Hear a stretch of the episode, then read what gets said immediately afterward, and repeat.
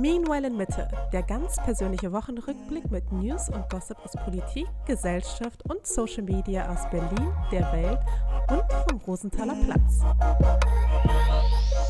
So, hallo und herzlich willkommen zur neuen Folge Meanwhile in Mitte vom 26.01. 2022. Ich habe übrigens nach wie vor Probleme, das 22 dann wirklich als Datum aufzuschreiben. Es passiert mir einfach immer noch automatisch, dass ich 21 schreibe, obwohl der Monat jetzt auch schon fast vorbei ist. Also fast ein Zwölftel, Zwölftel des Jahres schon vorbei ist. Klassiker, so wie früher in der Schule. Äh, in den ersten Januarwochen, wenn man auf dem Blog beim Datum oder beim Test einfach immer das alte Jahr noch hingeschrieben hat und so, so drüber gemalt hat, so ist die Ja, aber langsam wird es echt peinlich. Äh, ich bin Mascha, ich bin Content Creatorin aus Berlin und mir gegenüber sitzt mein Partner. David, ich bin Designer, Unternehmer und vor allem Stadtmeister aus Berlin. Stadtmeister. Stadtmeister. Stadtmeister? Sag nicht, du weißt nicht, wovon ich rede. nee, was, hä? Du hast mir schon irgendwie was angekündigt, aber Stadtmeister? Ach so, Stadtmeister. Es dreht sich natürlich alles Ach, um, na, ja, das, um das größte ah, ja, ich, Ereignis der letzten Woche, was natürlich für uns heute auch, denke ich, ein zentrales Thema sein wird und muss. Logischerweise. Ehrlich, Meanwhile Mitte ist in, in Berlin, ist es letzte Woche nichts Größeres passiert als, sag du es mir, was war's? Ähm, Union hat gegen Hertha gewonnen. Genau. Und welch, was, aber, für, was für ein Spiel? Aber mal ehrlich, wenn wir jetzt damit anfangen, ne? Dann droppen uns die Leute jetzt schon weg. Nein, also das ja. ist hier kein Fußball-Podcast, aber ich gönne David natürlich sein, seinen Sieg, ja, für, den er sehr viel, für den er so viel getan hat.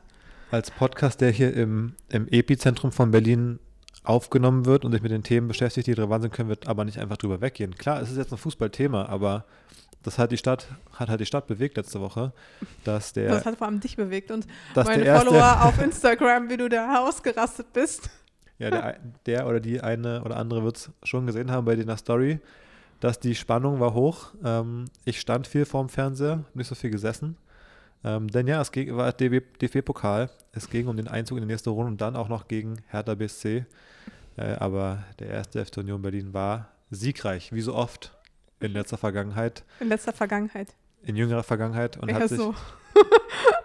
und hat sich äh, weiter hier als Nummer eins in der Stadt äh, im Fußball ähm, ja seinen Status gefestigt, sage ich mal. Insofern stelle ich mich jetzt einfach so vor, weißt du, deswegen ich bin halt Designer, Unternehmer und Stadtmeister. Stadtmeister, herzlichen Glückwunsch. Herzlichen Glückwunsch zum Sieg. Vielen, vielen Dank. Ähm, ja, Wahnsinn. Also ich meine, diese Entwicklung von Union, ich kann es immer noch kaum glauben. Ja, okay, okay, okay, okay, okay. Komm. Nee, pass auf, das Ding, warum ich so viel über Fußball rede, ist auch, äh, habe ich glaube ich zu dir auch schon kurz gesagt, weißt du, wenn, ich kann langsam immer besser nachvollziehen, warum Leute so, so Fußball-Ultras werden, wenn im, einfach im Leben nicht so viel los ist, wenn nicht so viel Gutes. Gute, nicht so viel Gutes? Haben wir Ausnahmen. in so Phasen, wo man denkt so, ha, was ist jetzt der, der Sinn in meinem Leben? Und äh, da, ich sehe da bei mir mittlerweile in letzten, letzter Zeit auch vor allem den Fußball. Ähm, ich überlege, ob ich mich Dir da auch so. ist schon klar, dass du ein Kind kriegst. Ja, noch ist es ja nicht da. Deswegen noch da eine Lücke, äh, die, ich, die ich füllen möchte mit Bedeutung. Mit Fußball. Mit Bedeutung, mit ja. einem, ja, wo, wo, wofür stehe ich morgens auf? Und durch die guten Leistungen letzter Zeit ähm, beiße ich mich da immer mehr rein in das Thema Union und vielleicht, vielleicht werde ich einfach so ein, so ein Ultra-Fan, der dann so jede Auswärtsfahrt mitmacht, ähm, dreimal die Woche zum Fußball, der auch mal zum Training geht von seinem Verein, einfach, ähm, der so in so Foren mitdiskutiert. Ähm, das wird auf jeden Fall nicht passieren und glücklicherweise wirst du dafür dann auch hoffentlich in Zukunft auch keine Zeit haben, dem Hobby so intensiv dann nachzugehen. Es also du bist dagegen, vernehme ich da jetzt mit erstmal, erstmal Ablehnung gegen diesen Plan, oder? Ja, was heißt Ablehnung? Du bist natürlich ein freier Mensch und kannst entscheiden, aber das ist schon, finde ich, Zeitverschwendung. Also jeder kann seine Freizeit gerne so gestalten, wie er das möchte und für sinnvoll hält, aber mir fallen da auf jeden Fall äh, andere Dinge ein, die deutlich mehr brennen und deutlich sinnvoller sind. Hm, ich hatte schon mit Widerstand gerechnet. Na gut. Aber ich musste trotzdem noch eine Sache von dem Spiel erzählen, die ich dir an dem Abend nicht erzählen konnte.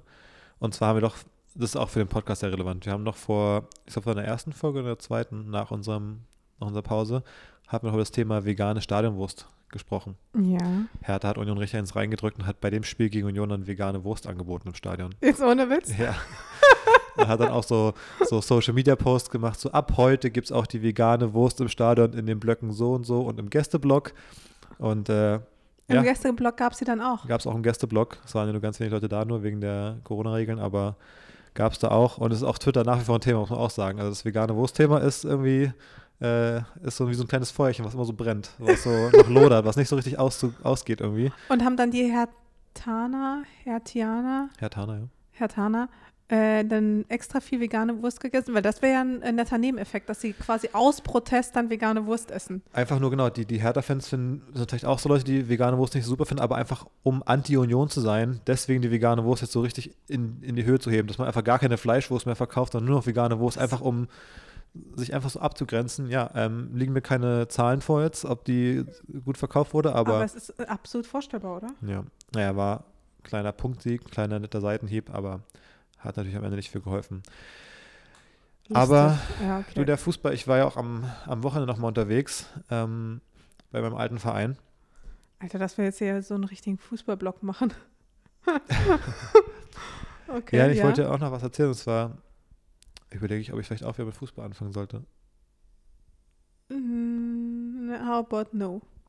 Warum nicht? Wie gesagt, es gibt äh, Also, dass ich selber spiele. Dass ich selber, also, dass ich einfach, dass mein eigener Sport quasi statt vielleicht laufen gehen die Woche zweimal und irgendwie Aber sinnlos. laufen gehen ist, nee, aber laufen gehen ist so eine Beschäftigung, die machen wir zu zweit, weißt du? Das ist sowas für uns, was auch Soziales. Ich habe darüber nachgedacht. Ich glaube, es gibt beim Fußball so einen Twist, der könnte das perfekt ersetzen, diese, diese Aktivität zu zweit. Und zwar, Na, ich gucke nicht zu. wenn dann das Kind da ist. Hm. Da muss man ja Sonntag, Samstags mit dem Kinderwagen raus und dann läuft man irgendwelche sinnlosen Spaziergänge rum und so. Und ich habe auch, als ich da bei meinem alten Verein war, jetzt am Wochenende gesehen, da stehen dann viele so Spielerfrauen mit Kinderwagen. Kannst du voll knicken. das ist halt so die Sonntagsspazierrunde, die man dann so über den Fußballplatz macht und dann ein bisschen dem Vati zuguckt, wie er Fußball spielt, mit dem Kind im Kinderwagen. Das ist dann draußen für so zwei Stunden. Das ist eigentlich perfekt. ich das, perfekte, das ist die perfekte, Ohne Scheiß. Das ist die perfekte Aktivität für die ganze Familie. Der Papa spielt Fußball und ähm, das Kind ähm, und die Mutti gucken zu und sind ein bisschen draußen. Nee, also ich sehe es noch viel mehr, dass wir hier auf dem Spielplatz hinten da noch irgendwie uns, weiß ich nicht, äh, uns da gemeinsam hinstellen mit irgendwelchen anderen Eltern und tagsüber schon irgendwie ein Glas Sekt oder so trinken. Hm. Das sehe ich noch viel eher, als dass ich dich hier irgendwie einsam und allein traurig über so ein Fußballstadion den Kinderwagen in Kreisen durch Ja, die aber wo du Gegend jetzt den. Sekt trinkst, ist doch auch egal, wo, das, wo der Kinderwagen rumsteht. Ja, aber es geht auch um die Gesellschaft. Ja, da sind ja andere, da sind ja andere Spielerfrauen dann auch am Spielfeld dran. Ich Mit hab denen kann man sich dann so anfreunden und da kann man. Ich habe große Zweifel an, an, an der Umsetzbarkeit Hm. ähm, für mich an, diese, an dieser Idee. Nee, nee, nee. Na gut, das ist Äh, natürlich nicht ich der, nicht so. nicht der Support. den erhofft der hätte. Support, den du dir erhoffst, das sorry. Na gut. Ich habe gedacht, wir können dann eher gemeinsam was Sportliches machen. Wie gesagt, so laufen gehen ist unser gemeinsames Ding am Wochenende. Ich verstehe gar nicht, warum du das jetzt aufbrechen willst. Weil Fußball macht ein bisschen mehr Spaß als Laufen. Ich finde, Laufen ist ganz cool, aber der Spaßfaktor der reinen Aktivität, ich meine, Aber ja nicht weil so, dass du wir den nicht Sonntag- mit mir machst oder was? wir springen ja Sonntag früh, nee, nee, nicht deswegen. Wir springen jetzt selten Sonntag früh aus dem Bett und denken uns, yes, yes, jetzt schön, vor allem jetzt so im Januar, jetzt schön laufen gehen eine Stunde draußen, komplett grau durch die Pfützen durch. Ähm, Also, es ist ja eher so ein Mittel zum Zweck, das Laufen. Ja, okay. Aber Fußball ist, Aber da soll ich das man dann fit quasi und man hat auch noch Spaß.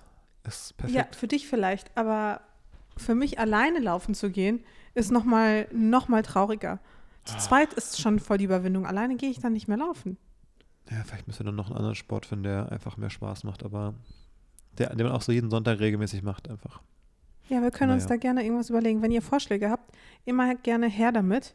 Aber die Vorstellung, dass ich jetzt irgendwie zu so einem, zu so einer Spielerfrau fünfter Klasse werde, Fünfte Klasse. ja, stimmt sogar ganz gut. Ich glaube, Verbandsliga ist ja, fünfte Liga, glaube ich. das sehe ich einfach nicht kommen. Hm. Sorry. Naja, das kann ja noch werden. Apropos Feedback sollen Leute schicken, hast du gerade gesagt, also Ja. oder Ideen. Ähm, es gab zur letzten Folge zwei Feedback-Einsendungen, die ich Ja, und ich fand es übrigens richtig fies, dass du mir das Feedback nicht im Voraus teilen wolltest. Ja, es muss ja so ein bisschen spontan sein alles. Und die Leute Ja, schicken es okay. halt mir, weil ich bin, ich bin noch äh, ein Mann des Volkes. Also wenn man mir was schickt, dann findet das du auch, das noch mit, ne? findet auch den Weg hier in die Folge. Deswegen äh, immer gern an David Not Jacob auf Instagram. Ich freue mich über jede Zusendung. Und es war immer so ein bisschen mein großer Traum, so Dinge zu erzählen, so ein Podcast, wo Leute auch so drauf reagieren und so weiterführende, witzige Sachen schicken oder auch so lustige Ideen, irgendwie selber eine lustige Antwort oder Idee haben. Das finde ich schon sehr cool, dass das so ein bisschen passiert. Also zum einen gab es natürlich äh, Feedback von unserem Number One-Fan, Ah ja. Lina. Ähm, einfach kurz und knackig, äh, dass es nichts zu beanstanden gab. Also nicht zu viele Zahlen, nicht zu wenig Zahlen, äh, scheinbar alles, alles in Ordnung, also wurde abgenommen. Ja.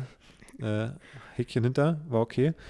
Aber was auch spannend war, war, und zwar hat mir die Userin Siop Hanna mit zwei A hinten geschrieben, ich wollte es nur korrekt sagen. Und zwar Feedback zum neuen Podcast. Ich musste bei der deutschen Fusion-Küche direkt an Cle Clemens Wilmenroth denken, den Erfinder des Toast Hawaii, arabischen Reiterfleisches etc. Wir haben in der letzten Folge die jeweils unsere Top 3 gemacht mit deutscher Fusion-Küche, also mit Mhm. welchen anderen Küchen könnte man die deutsche Küche mischen, hatten da ein paar Ideen. Und äh, ich bin aber nicht drauf gestoßen vorher, aber es gab den, so einen Fernsehkoch, Clemens Wilmenroth, den sie hier erwähnt, der hat eben das Toast Hawaii erfunden und der Wer war hat das Toast Hawaii erfunden? scheinbar. Uh. Und er war wohl richtig besessen, richtig obsessed irgendwann, irgendwann einen neuen Treffer wie das Toast Hawaii zu landen und hat deswegen so ganz viele so Dinge probiert. Immer so wilde Kombis. Also er hat das gemacht, was wir im Podcast gemacht haben im Prinzip. und das fand ich schon sehr cool. Hab Der hätte auf jeden Fall mal eine Glasnudel-Kartoffelsalat-Idee mal umsetzen sollen. Ja, ich glaube auch, wir hatten da ein paar Ideen, die ihm vielleicht auch gefallen hätten. Man muss sich so manchmal so Input von außen holen. Einfach von so Außenstehenden, die vielleicht auch nichts von Kochen verstehen. Ja, aber das, das Lustige ist, er selber hat auch, er hatte gar keinen Background als Koch. Er war kein gelernter Koch, sondern er war eigentlich Schauspieler. Und er musste dann irgendwann, steht ja auch in seinem Wikipedia-Artikel, äh, er musste irgendwann auch erstmal überhaupt lernen, wie man eine Zwiebel richtig schneidet, zum Beispiel. ähm, oder die hat er dann erst 1955 erlernt, äh, obwohl er 1906 geboren war. Also er ist ein Aha. richtiger Spätstarter gew- gewesen, einfach als Fernsehkoch. Und er hat Dinge wie das Toast Hawaii erfunden, arabisches Reiterfleisch. Weißt du, was es ist? Nee.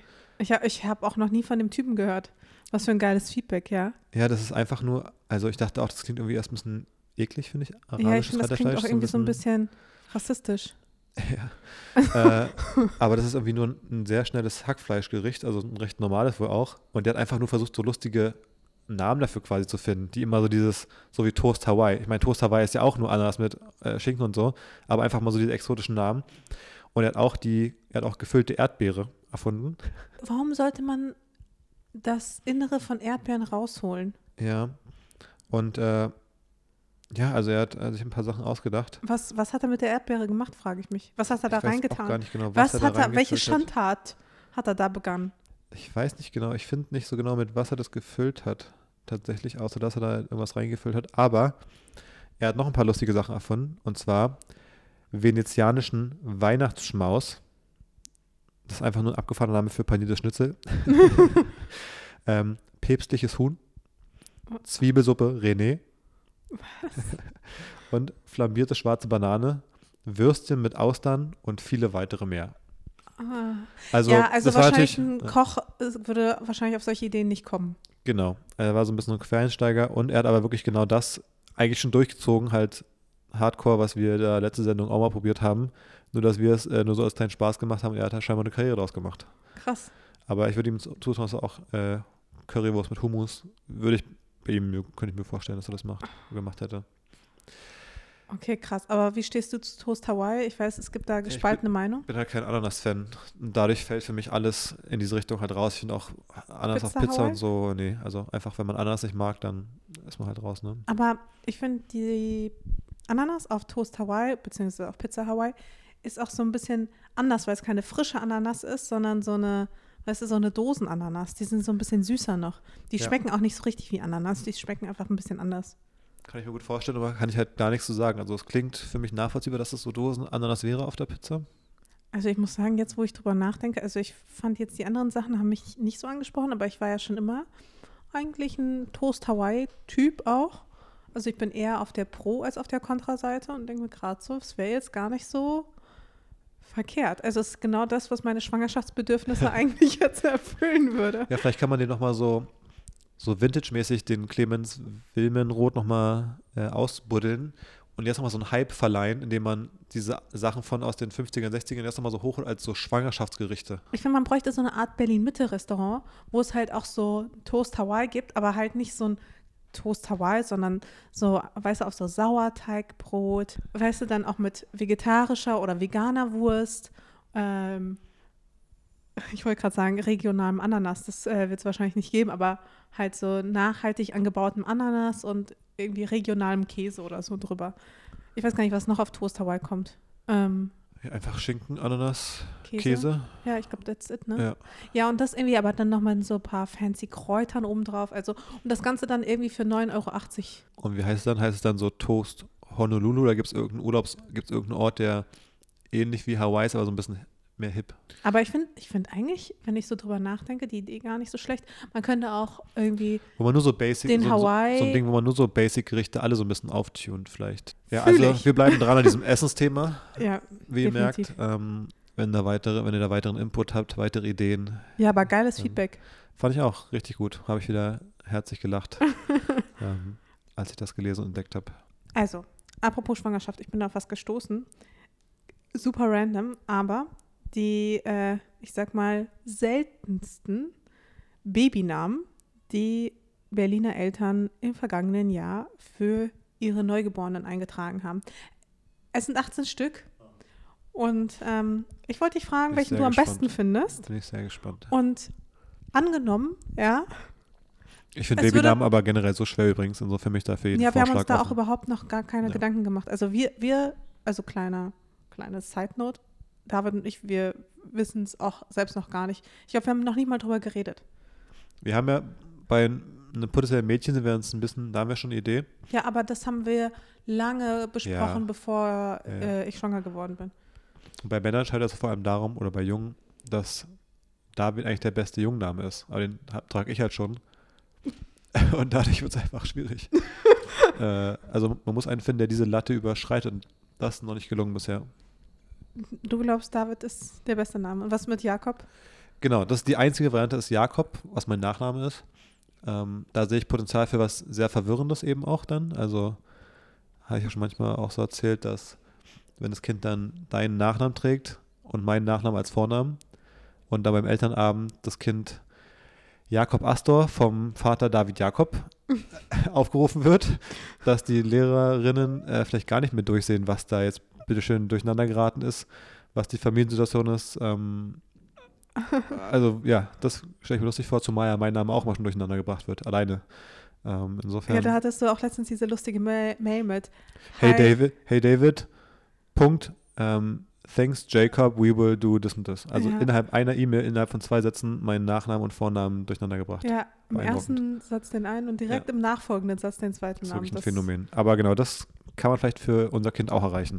Genau, also zurück zu den Babynamen. Also angenommen, ich weiß nicht, das Schicksal der Welt würde davon abhängen, dass wir einen dieser Einen davon. Babynamen nehmen Ja. müssen. Also Mhm. es gibt gar keine, es gibt nur diese 18 Namen zur Auswahl. Okay.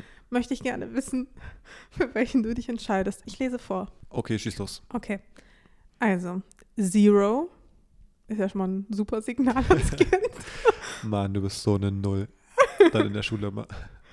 Disco, Okay.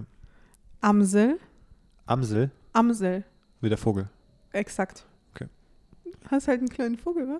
Ähm, Spirit, Okay. Wind, wie der Wind, Ha. Beach, wie der Strand, Das ist besonders für Frauen gut. Green, Green. ja, die, wie die Farbe, grün, green, einfach green. Okay. Ähm, oh, jetzt, jetzt kommen wirklich meine Favoriten. Ah, mein Favorit kommt noch. Soda, Ha. Fanta,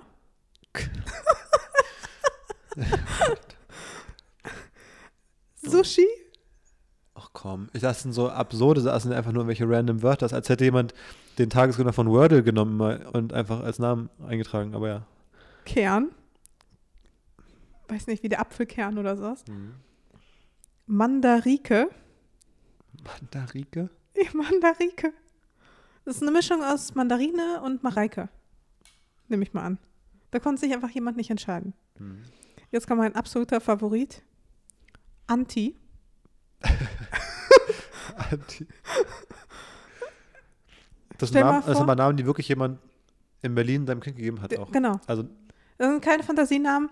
Es gibt Kinder, die heißen Anti scheinbar. Oder ein Kind wenigstens. ein Kind wahrscheinlich wirklich. Ein Kind. Vielleicht heißt irgendwie das Elternteil mit Nachnamen Held. oder so. Anti-Held. Und dann haben die gedacht, oh, das wäre mal lustig. Kann nicht wahr sein. Jetzt kommt noch ein geiles. Mon Chéri. Nee. Keine, Das können keine echten Namen sein. du, wirst, du wirst erstaunt. Lancelot. Ja, okay. Der Beste wirklich. Stell dir vor, du musst dich in der Schule vorstellen, heißt Lancelot. Ähm, Herakles. Ja. Auch geil. Elias Kommissar. Das ist absurd. Aber es ist halt, also auch zusammengeschrieben. Das heißt, du hast quasi keine andere Wahl, als dich so. Also es ist kein Bindestrich dazwischen. doch, doch, das ist ein, da Ach ist so. ein Bindestrich schon dazwischen, aber es ist ja trotzdem, also Bindestrich ist ja wie, Ja, weiß okay. nicht, an Ja. Kathrin oder sowas. Ja. Ähm, kannst ja auch nicht sagen an oder Katrin, sondern heißt du halt an Kathrin. Und Mhm. hier in dem Fall heißt du Elias Kommissar. Stell dir mal vor, der ist dann so beim, bei der Polizei oder ist so eine Mordermittlung und er sagt dann, der Kommissar, der Kommissar fragt dann, wie heißen Sie? Und er sagt, ich heiße Elias Kommissar. Kommissar. das ist irgendwie so ein bisschen, hm, keine Ahnung, was man sich da gedacht hat. Und äh, Winter ist Winter und Wind. Wind und Winter. Winter, stell dir vor, du bist im Sommer geboren und dann nennst du dein Kind Winter auch irgendwie ein bisschen. Hm. Naja, Ich habe eine gute Idee noch, die für uns gut reinpassen würde. Und zwar, wenn das Kind mit Nachnamen Astor heißt, dann könnten wir es ja Waldorf mit Vornamen nennen. Passt nicht ganz, aber ist auch ein lustiger Joke. boah, wie übel, stell dir mal vor. Waldorf Astor. Und alle so, hä, müsste nicht Astoria heißen? okay, also von denen, ähm, ich muss sagen, rein vom Klang her, wenn man die Bedeutung so ein bisschen außen her lässt, außen vor lässt, dann finde ich Zero eigentlich am coolsten. Das ist doch ein geiler Name. Ich, mein Name ist Zero. Wie so mit einem Z vorne und so. Das klingt so ein bisschen nach Zorro. Alle anderen sind irgendwie zu. Ja, Sushi, finde ich, kann man sich auch noch irgendwie arrangieren. Sushi nennt man vielleicht seine Katze. das ist das Thema, dass man Essensbegriffe gut für Katzen als Namen kann, da sind wir uns sehr, sehr einig. Ja, ja, auf jeden Fall. So Ja. Keks, Oder, Oder Sushi. Chili. Chili. Cappuccino hieß doch auch Aber man nennt dein Kind ja nicht Keks. Ja, also äh, nennt uns gerne eure Favoriten. Ich kann mich auch nur sehr, sehr schwer Was ist denn dein. Favorit? Ja, manch, su mit su also Sushi finde ich, klingt zumindest nach einem Namen. Das ist doch auch hier Cultural Appropriation, wenn du dein weißes Kind einfach Sushi nennst. ja, stimmt auch wieder. Ich weiß auch nicht. Ich finde Amsel vielleicht? Amsel. Ja, ist fast noch das, das Namigste irgendwie. Ja. Ich verstehe so generell nicht den, ich meine, ich mache auch Witze darüber, über das mit dem Jakob und dem Verwirrenden, aber ich verstehe nicht, warum manche Menschen den Namen von dem Kind als so ein, eine Chance begreifen, eine Möglichkeit, irgendwie lustige Jokes einzubauen, weil äh, ich meine, das Kind läuft halt sein ganzes Leben mit diesem Namen rum und ich finde es irgendwie nicht den richtigen Ort, um, um, Witz, um Wortspiele zu machen. Never forget, Wolfgang Wolf. Der Fußballtrainer Wolfgang Wolf, der dann beim VfL Wolfsburg Trainer war, eins der Beispiele. Und es gibt so ein paar, wo wirklich der, wo die so den Nachnamen so als Vornamen machen irgendwie. Das war's zum Schwangerschaftscorner. Ja, genau, also schickt, ich bin da, ich bin wirklich offen für Vorschläge. Also wenn irgendwie Leute eine gute Quelle haben, eine gute Webseite, wo ein paar ganz schöne Namen drauf sind. Nee, nee, nee, nee, nee, bitte schickt sowas nicht, weil, Warum? nee, ich, mm, nee, fühle ich, nee. Ja, wir brauchen doch Inspiration. Wie sollen wir sonst das Problem Ja, lösen? da gibt's 100 Seiten, geh mal auf Google. ja, die finde ich immer irgendwie blöd. Am Ende entscheidet die Community noch über den Babynamen. Das wäre, also nee. Oh, keine schlechte Idee. Dann müssen wir selber nicht entscheiden. Ist es nicht so, dass wenn man das Kind dann sieht, wie es dann aussieht, dass man dann weiß, wie es auch heißt? Dass Ja, man das dann sagt, muss man sich aber hm, vorher ein bisschen überlegen Gertrude schon, ist vielleicht doch nicht der passende Name für ein Baby oder Renate oder so. Aber muss man sich das nicht schon ein bisschen vorüberlegen? Also geht man nicht, ich, keine Ahnung, wie es alles funktioniert, aber geht man nicht dann irgendwie relativ schnell schon irgendwo hin und, und meldet das, das neue Kind an und muss auch einen Namen sagen und so? ja, aber das man. machst du so oder so nach der Geburt, nicht vor der Geburt. Ja, aber dann hat man richtig Druck. Wenn man dann noch gar keine Idee hat und dann hat man das Ding in der Hand und weiß halt noch irgendwie 72 Stunden, bis man hier mal eine Geburtsurkunde bekommen will. Ja. Sollte Keine man schon mal eine Idee haben. Vielleicht fällt uns noch irgendwie was ein bis, bis Sommer. Und das Schwierige ist ja gerade, ich finde, wenn man, natürlich, man kann für so ein kleines Baby dann halt süße Babynamen machen, aber die Schwierigkeit ist, glaube ich, gerade, das nicht zu machen und irgendwie so ein Zwischending zu finden. Halt einen Namen, der für das Baby irgendwie ganz süß und gut funktioniert, für ein kleines Kind, für einen Jugendlichen und für einen Erwachsenen und für einen Opi o oder Omi am Ende. Da das alles irgendwie gut funktioniert, dass sich das immer nicht zu kindlich und nicht zu erwachsen anfühlt, das finde ich ja sehr herausfordernd. Das ist für mich das Schwerste auch an der ganzen im Sache. Umkreis haben wir schon mal gedacht. Oje, oje. Ja, das finde ich auch beeindruckend. Ich finde, wenn ich die Namen um mich rum höre von werdenden Eltern, dann staune ich immer, weil ich würde vom Zeit her, Zeitgeist her ganz andere Dinge erwarten einfach. Dass Leute 2022 so ihren Kindern vielleicht sogar zu moderne Namen geben, aber halt eher modernere Namen. Und da staune ich mal, wie Leute darauf kommen, dass sie jetzt ihrem Baby so einen Namen geben. Das überrascht mich. Ja, okay. Wie ist es bei in deinem Umfeld? Da haben wir auch einige. Ich habe ehrlich gesagt gar nicht so genau im Kopf, wie die heißen. Na gut. Aber ich merke mir sowas auch, also ich merke mir sowas auch nicht so richtig. Bin froh, wenn ich mir Den Namen den vom, eigenen, Namen vom eigenen Kind eigenen merken. Kind merken kann. Okay. ja, well, Na gut. Okay. Ja, wir wollten ja auch noch mal ein bisschen reden äh, diese Woche über deine TikTok-Aktivitäten, die jetzt so ein bisschen. Achso, was mich sonst noch diese Woche bewegt hat, ne? Ja. Ja, und zwar, das wollte ich ganz gern mit der Community teilen. Das äh, hat mich jetzt wirklich viel beschäftigt. Ich nehme in letzter Zeit ein paar TikToks auf. Ist vielleicht dem einen oder anderen aufgefallen. Äh, mehr so Educational Content. Jedenfalls sind ein paar dieser TikToks auch einigermaßen viral gegangen. Und es ist einfach krass faszinierend, wie sehr sich dann doch die Zielgruppe oder die Community auf TikTok von der auf Instagram unterscheidet. Weil auf Instagram, da erreiche ich halt so ungefähr, ja, einfach so die Leute, die sich eh für meinen Content interessieren und die vielleicht auch ähnlich ticken wie ich. Aber auf TikTok landest du halt auf der For You und du erreichst halt alle, ja.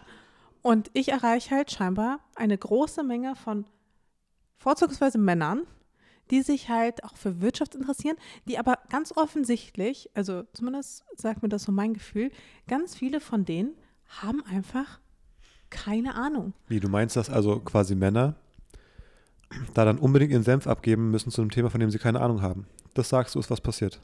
Habe ich noch nie gehört. Nee, also habe ich Das auch noch also- nie gehört.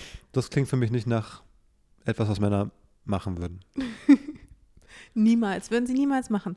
Und dann geben, es ist wirklich so, ich schaue dann auch teilweise gar nicht mehr auf die Kommentare. Ich habe da te- teilweise tausend Kommentare unter einem Video und ich ertrage es nicht da reinzuschauen, weil wirklich 90, wahrscheinlich eher 99 Prozent der Kommentare einfach so einfältig sind.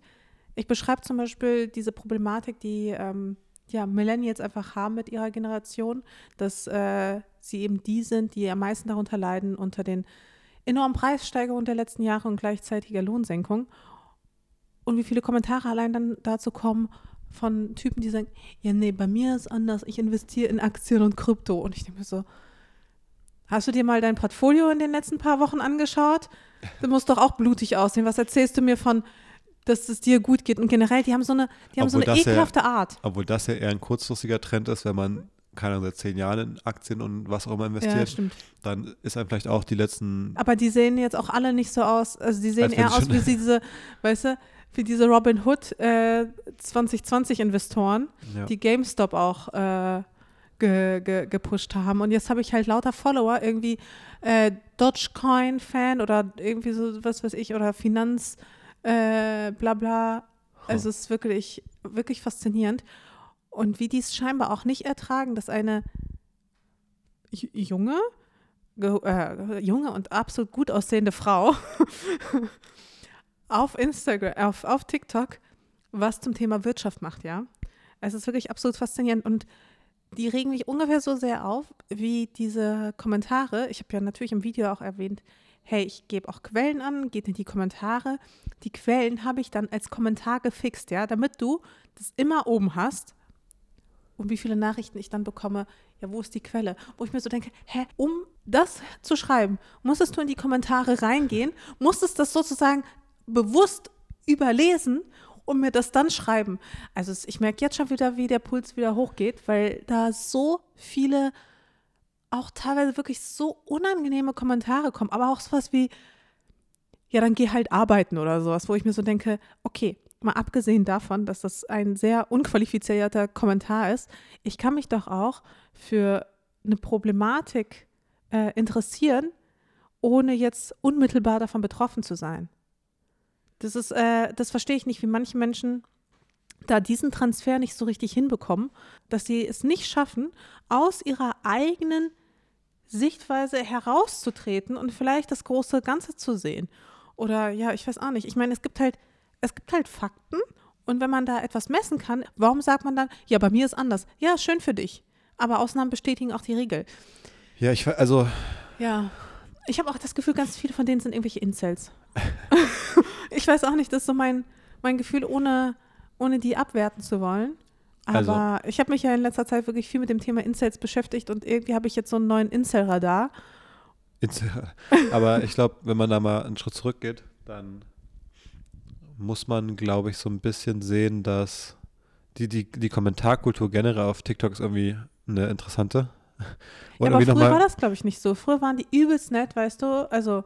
Ja, aber irgendwie hat es sich so es hat sich aber schon von Anfang an auch irgendwie komisch entwickelt, finde ich. Also, oder anders entwickelt einfach. Also, das war schon immer eine andere Art von Kommentaren. Es wurde schon immer so mehr einfach so reinge, sondern sowieso alles, was im Gehirn war, wird sofort in die Kommentare reinge, ich sag mal, reingekotzt. So ein bisschen. Also, ohne jeglichen Filter, ob das jetzt Sinn ergibt. Also, auch im Positiven teilweise. Also, auch gute Dinge oder neutrale Dinge werden einfach reingeschrieben, sowas wie mit der Quelle zum Beispiel, zu sagen, wo ist denn die Quelle, obwohl die halt genau da steht. Also es wird einfach so, man fragt sich ein bisschen, ob die überhaupt die Augen offen haben manchmal beim, beim Gucken oder beim oder die Ohren beim, beim Zuhören. Ähm, das finde ich irgendwie komisch. Aber das war zum Beispiel auch für mich immer der Grund, warum ich auch wenig Bock hatte auf YouTube, weil auf YouTube waren wirklich die allerätzendsten Kommentatoren hm. und Kommentatorinnen. Also es war. Was aber auch mal, finde ich, ein oh. bisschen je nach Thema und Nische davon abhängt, finde ich, und nach der Art von Content. Nee, eben nicht. Doch, also du konntest ja. auch Beauty-Videos machen und die, du hattest dann trotzdem irgendwie Hate. Und du hast dich gefragt, ganz ehrlich, ich, was tue ich dir denn gerade, außer dass ich jetzt hier gerade mir einen hübschen Zopf mache? Von Frauen noch oder von Männern wirklich immer? Das weiß ich nicht. Vielleicht mehr. ist es ein Ding, dass Männer, wenn sie bei Frauen kommentieren, immer irgendwie sowas machen müssen. Weil ich kenne es nur von so bestimmten Nischen, zum Beispiel von meiner Weltraumnische. Wenn da so ein Kanal ist, der so sehr einfach so ein Wissenschaftsthema hat, wo es einfach so um ein paar Fakten und ein paar Berichte geht, dann ist das so eine Community von Leuten, die einfach leidenschaftlich bei dem Thema sind so und die einfach über das Thema irgendwie sprechen und da keines beleidigen.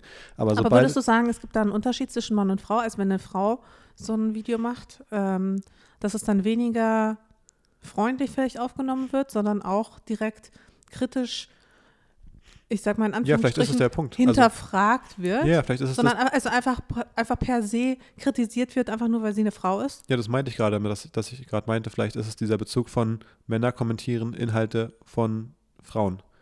Dass sie da irgendwie in ihnen drin bei vielen Männern irgendwie sowas ein bisschen ausklingt, dass sie das sehen und denken, da muss ich erstmal jetzt aber, also das ist ja alles ganz anders. Also ich habe auch schon mal ein Buch über das Thema gelesen und also, ne, ich habe auch drei Aktien gekauft da, da habe ich jetzt mal, muss ich mal sagen, wie es eigentlich läuft. Ob das irgendwie so eine Dynamik hat, dass, dass da einfach mehr passiert. Äh, weil, weil viele Männer da irgendwie ein bisschen blöd im Kopf sind. Ja, also ich liebe ja auch mal auf Twitter diese Kommentare, wo dann irgendwie Schriftstellerinnen, also Autorinnen oder Wissenschaftlerinnen dann davon erzählen, wie Männer ihnen ihr eigenes Buch mansplainen oder ihre eigene Arbeit mansplainen. Ja. Das liebe ich. Es ist äh, wirklich, wirklich spannend, was da los ist. Und bei dir war jetzt also einiges war los. Ich wirklich auch abhängig von TikTok. Ich habe immer wieder aktualisiert, habe mir das dann durchgelesen, habe mich dann weiter aufgeregt, habe dann wieder aktualisiert, habe mich dann noch mehr aufgeregt. Aber ich glaube, das ist ja im Grunde, das ist das Krasse, ich glaube, das ist ja genau das, was eine Plattform wie TikTok eigentlich will. Die wollen ja an jedem Punkt für diese starken, polarisierenden Reaktionen sorgen eigentlich. Ähm, und TikTok macht es, glaube ich, macht es halt am besten und ist deswegen, glaube ich, auch gerade am erfolgreichsten, weil die For You-Page, die also erstmal wirst du ja durch die Art des Algorithmus dazu äh, trainiert, möglichst, ich sag mal, kontroverse Sachen zu machen. Ähm, nicht, dass die jetzt falsch sind oder so, aber du machst jetzt da zum Beispiel auch diese Inhalte, die so Fakten zu so einem Thema zusammentragen, der wiederum bei anderen Menschen zu stärkeren Reaktionen führt. zum Beispiel. Im Positiven wie auch im Negativen vielleicht. Ähm, weil man vielleicht merkt, ah, so ein, so ein Fashion-Outfit-Video bewegt einfach vielleicht weniger zum Beispiel. Da, da geht es nicht so ab, deswegen kommt es auch nicht auf die For You-Page und deswegen macht man es dann weniger. Dann zeigt TikTok diese Inhalte, die polarisieren, auch noch Leuten, die sich davon wahrscheinlich auch noch mehr polarisieren lassen. Also die eben viel kommentieren, die viel irgendwo Streits erfahren, die dann auf die Kommentare wieder einen Kommentar haben und so weiter und so fort. Und dadurch entsteht so eine Dynamik, wo die ganze Plattform so ein bisschen sich da entwickelt, dass alles so ein, so ein bisschen so ein Hauen und Stechen wird und alle nur noch irgendwo rumschreien. Und das macht TikTok halt richtig gut. Ich meine, auch für eine bestimmte Untergruppe. Ich meine, mein Feed sieht halt zum Beispiel wenig so aus, relativ wenig. Ich habe irgendwie coole Sportvideos, äh, irgendwie viele süße Tiere und ab und zu was Wissenswertes. Und da ist in die Kommentare. Ich dachte ab und zu mal ein paar was Girls. Denn? Es kommt ab und zu vor. Vor allem, wenn du mit aufs Handy guckst. Das ist wirklich faszinierend. Da kann man wirklich so, ein, so eine Studie zu machen. Manchmal minutenlang, einmal mit Karl TikTok offen gehabt, nicht eine Frau, weit und breit. Und dann später bei dir aufgemacht und nur noch eine, eine Frau im Bikini nach der anderen. Das ist wirklich, wirklich richtig wild. Ich glaube, TikTok, ja, TikTok will auch da polarisieren. TikTok weiß, wenn es uns auseinanderbringt, ach, das Thema hatten wir sogar schon mal irgendwie in einer, einer der Folgen vor unserem Break, glaube ich. Ja. Ja, hatten wir schon mal genau das gleiche Thema. Wie auch immer. Dass ich TikTok glaube, uns auseinanderbringen will. Ja, genau. Aber ich glaube, trotzdem, die Dynamik ist schon krass und ich finde es bei TikTok mit am stärksten zu beobachten, dass sie das so ein bisschen perfektioniert haben auf verschiedenen Ebenen und dadurch auch diese Kultur irgendwie entsteht und, und weiter gepusht wird. Ich sag's dir, ich weiß jetzt schon ganz genau, wie man ein virales Video macht. Man muss einfach so einen kleinen Fehler irgendwo einbauen. Das habe ich ja auf jeden Fall. Wenn man Wenn, irgendwo, es, dieser, vor allem dieser männliche Urge, dich da zu korrigieren zu wollen, ist wirklich insane. Ich glaube generell, dass äh, das, das Unperfekte, Imperfekte äh, gut funktioniert, weil dann gerade auf TikTok die Leute eben so schnell kommentieren, dass das, wenn man irgendwas einbaut, wo Leute einen Reiz haben zu kommentieren, weil man, weil im Hintergrund irgendwas Lustiges rumliegt, weil irgendwas falsch war in den Fakten, weil man sich weil irgendwas kurz ausspricht, komisch ausspricht oder so. Ich glaube, das hilft alles total dem Engagement und wird dadurch sofort so hochge, hochkatapultiert in diesem Algorithmus, dass es dann so deswegen abgeht, weil man irgendein so Easter Egg einbaut quasi. Ja, ja, das müsste ich eigentlich noch viel, viel häufiger machen. Ja. Ah. Ja, du hast gerade noch die Incels angesprochen. Willst du da noch weiter drauf eingehen oder führt es jetzt zu weit im Rahmen der. Nee, das führt jetzt wirklich einmal zu weit. Ähm, ich überlege, ob ich da ein Video tatsächlich zu mache, mhm. auf TikTok auch. Aber ich muss auch zugeben, also wir machen hier ja viele Scherze, aber ich muss zugeben, ich habe da wirklich auch ein bisschen, wirklich auch Angst vor denen, ne? Total, also ich kann das auch, also. ich kann das auch verstehen. Also äh, erstens, gerade weil man in diesen Dokus die zu dem Thema teilweise gibt ja auch genau die Extremfälle mitbekommen, wo das manchmal hinführt und auch diese Sache mit diesem einen, mit dem äh, YouTuber oder diesem Streamer da, das waren, ich weiß nicht, ob das in dem Sinne Incels waren, aber einfach wohin dieses radikalisierte Ding führen kann von so Leuten mit, mit Internet-Fanatismus. Äh, ich glaube, man muss auch mal kurz erklären, was Incels sind. Incels, das sind Männer, die unfreiwillig zu, zu libertär sind. Zu libertär? Genau, ja. involuntary celibate. Ja, also Männer ohne Zugang zu Sex äh, Männer, die von Frauen häufig abgewiesen wurden oder immer nur abgewiesen werden. Beispielsweise auch ja, viele junge Männer, die ähm, ja einfach unfreiwillig Jungfrau sind äh, und dadurch aus ihrer Situation heraus einen Hass entwickeln gegenüber Frauen, aber auch gegenüber sogenannten Alpha-Männern. Also Männer, die eben schon einen leichteren Zugang haben zu Frauen. Männer wie ich. groß, ja. äh, gut, gut geformter, intelligent, perfekte Haare. Ja.